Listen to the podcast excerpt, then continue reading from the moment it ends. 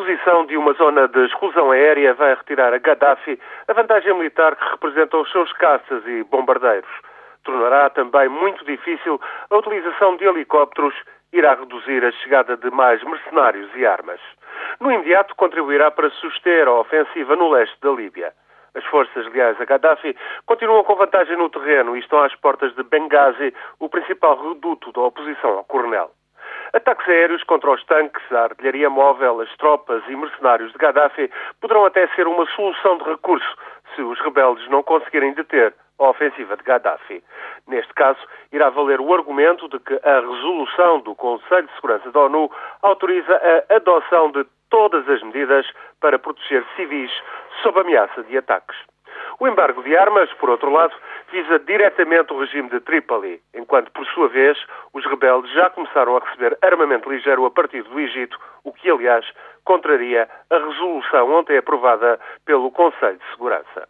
O bloqueio aéreo irá consolidar, portanto, as linhas de fratura entre as áreas sob controle de Gaddafi e as zonas do leste nas mãos dos rebeldes. Gaddafi foi, no entanto, apanhado de surpresa pela decisão da ONU. Primeiro, surgiram declarações a quente e desencontradas. O ministro da Defesa de Trípoli chegou a ameaçar atacar alvos civis no Mediterrâneo. Esta tarde, no entanto, o ministro dos Negócios Estrangeiros acabou por anunciar um cessar-fogo. Ainda é cedo para perceber se se trata de uma realidade no terreno ou de uma manobra tática por parte de Gaddafi, mas o certo é que Benghazi não vai cair. Se as forças do Coronel tivessem conseguido entrar em Benghazi, não haveria maneira de efetuar ataques aéreos sobre a cidade sem provocar grande número de vítimas, civis ou não. Mas uma investida contra Benghazi teria de se concretizar hoje mesmo, ou no máximo até sábado, e iria também acelerar os bombardeamentos com franceses e britânicos na primeira vaga de ataques. Para evitar a queda de Benghazi, os ataques aéreos seriam, por certo, muito violentos. Assim, temos um compasso de espera antes que rebentem as hostilidades. Convém recordar que qualquer pretexto será tido por bom para atacar Gaddafi e que uma zona de exclusão aérea também não basta para alterar de forma radical a situação no terreno.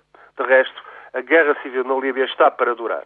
Vai até complicar-se ainda mais, enquanto o Iémen caminha também para a guerra civil sem que se lhe dê muita atenção, também no Bahrein, a monarquia absoluta sunita, com apoio da Arábia Saudita, não hesita em reprimir pela força os protestos da maioria xiita. Só resta, pois, aguardar por mais algumas convulsões de monta.